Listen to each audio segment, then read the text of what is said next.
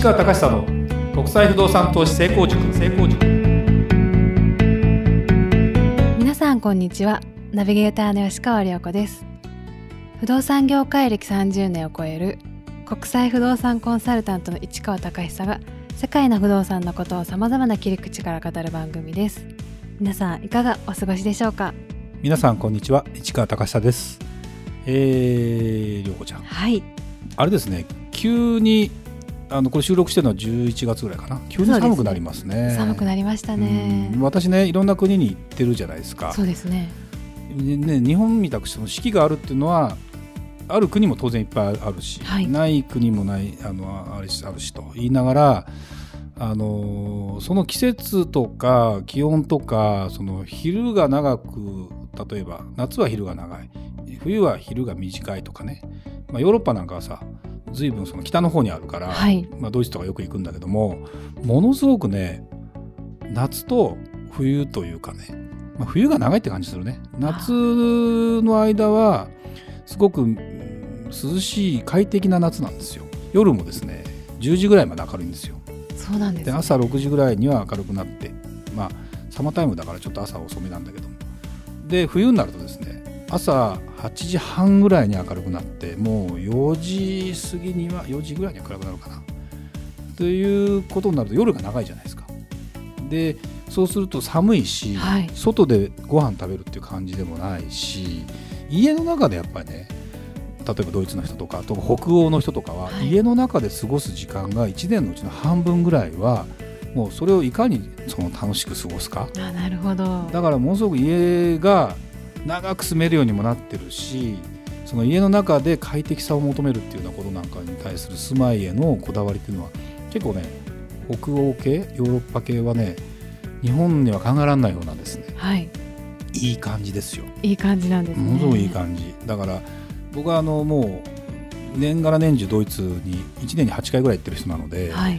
いい季節もその寒い季節も暖かい季節も行ってるのでいいですね。両方ねやっぱりいいね、うん、あのアジアはアジアで夜屋台じゃないけどさお店があってそういうところふろふらふらしながらあの歩く、まあ、日本は一番いいんだよね。何でもあるじゃない、そうですよね、うん、あの夜そういうこともやろうと思えばできるし家で食べようと思えばできるしまあでも日本の方がちょっとあれかな。やっぱアジアはアジアなんで家でっていうにはあれだね。東東京にいると何がしんどいかっていうとやっぱ家が狭いねそうですよね。うん。涼子ちゃん一人暮らししてないと思うけど狭いよね。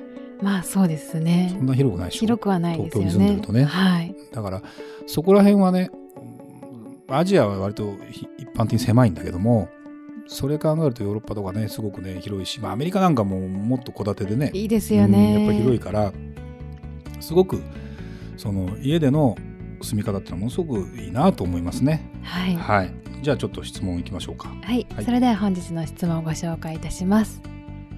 いつもポッドキャストを楽しみに聞いています。中国で世界最大の音楽配信サイトヒマラヤの日本版音声配信であるヒマラヤというアプリを入手しましたので最初から聞いています。嬉しいですね。ありがとうございます、えー私は海外不動産に興味がありますがまだ買っていません詐欺にあった話を聞くとなかなか自分では自信が持てないと思う性格だからです。海外不動産を買うときに詐欺を見分けるポイントがあればぜひ教えてください。というご質問をいただいております。なるほど。ちょっとねこれ質問の最初の方の,、はい。この中国で世界最大の音声配信サイトヒマラヤ。はい。これね9億人ぐらい聞いてるのかな。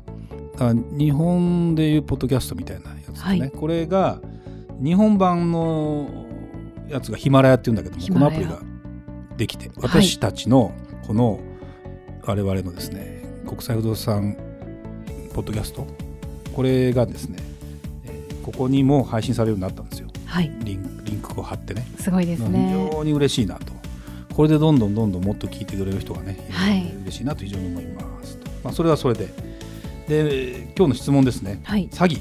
詐欺です詐欺はねもう騙しですよね怖いですよねでこれね不動産投資の詐欺っていうのは基本的な考え方としてですね不動産って現物があるじゃないですかはい現物の権利がちゃんと自分のものになるかどうかってところの見極めがもう一番大きな話で詐欺というレベルに関して考えるとねだからでこれがねなかなかね私の名義で買えますっていう国もあれば私の名義で買えませんと、はい、そっちの国の人の名義にしてねなんて話になると最後の最後まで信用できなかったりするのでこれ詐欺というよりもですね、はい、まあ、まあ詐欺が起きやすい話だね。ものすごく。だから例えば東南アジアととかでいうとね土地は持て土地は外国人の名義では買えませんという決まりがあるんですよ。法律がね。そうすると自分の名義では持てないんだけどさも自分の名義で持てるような話をして売っている人がいたりするんです、はい、でそれはそれで一定のやってる人からすると一定の理屈もあるしまあ多少ギリギリなラインなんだけどもグレーゾーンなんだけどもまあそれはそれでできなくはないなということを考えてやってるのであからさまに騙しっていうことはないんだけども結果的にその土地の権利が自分の名義にならなかったらこれはもう完全に詐欺だよね。そうですね、うん、で不動産ってねこれがなかなか難しい。高いものを買わされたとかっていうのは別に詐欺ではないのね。結局分かんないからさ。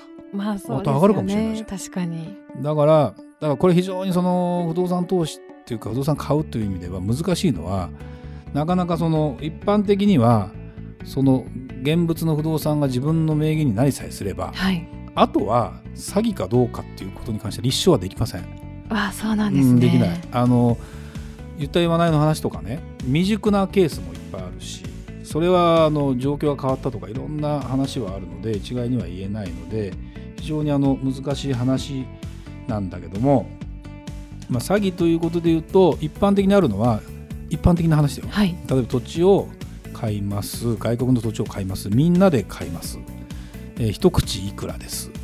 例えば10万円とか、まあ、100万円でもいいんだけど、はい、それをじゃあ買ってくださいねっていうような話の時に、えー、割とありがちでもまあこれもね絶対詐欺そんなこと絶対詐欺かってことでもないしだそうなると結局それを運営している人がどう考えているかとかそのお金を持ってちゃんと登記されますかとか登記されないケースはよくあるんですよ。あそうなんです、ね、そうそう会社にあの土地を買うような話をしながら実際は会社に投資しませんかとかいうのは、まあ、よくある話。よくある話なんですね。だからそれね分かってて、えー、やる分にはいいというかでもその場合は会社に投資するってことは会社なくなったらもうないわけですよ。そうですよね、うん、だからこれは結果的に詐欺みたいな話はよくある。要するに潰れちゃったからお金会社もなくなりましたって言ったらこれは詐欺なのかって言われるとその時点では詐欺じゃないけど結果的には詐欺だったみたいな話になるじゃない？でも不動産というものがちゃんと残れば、はい、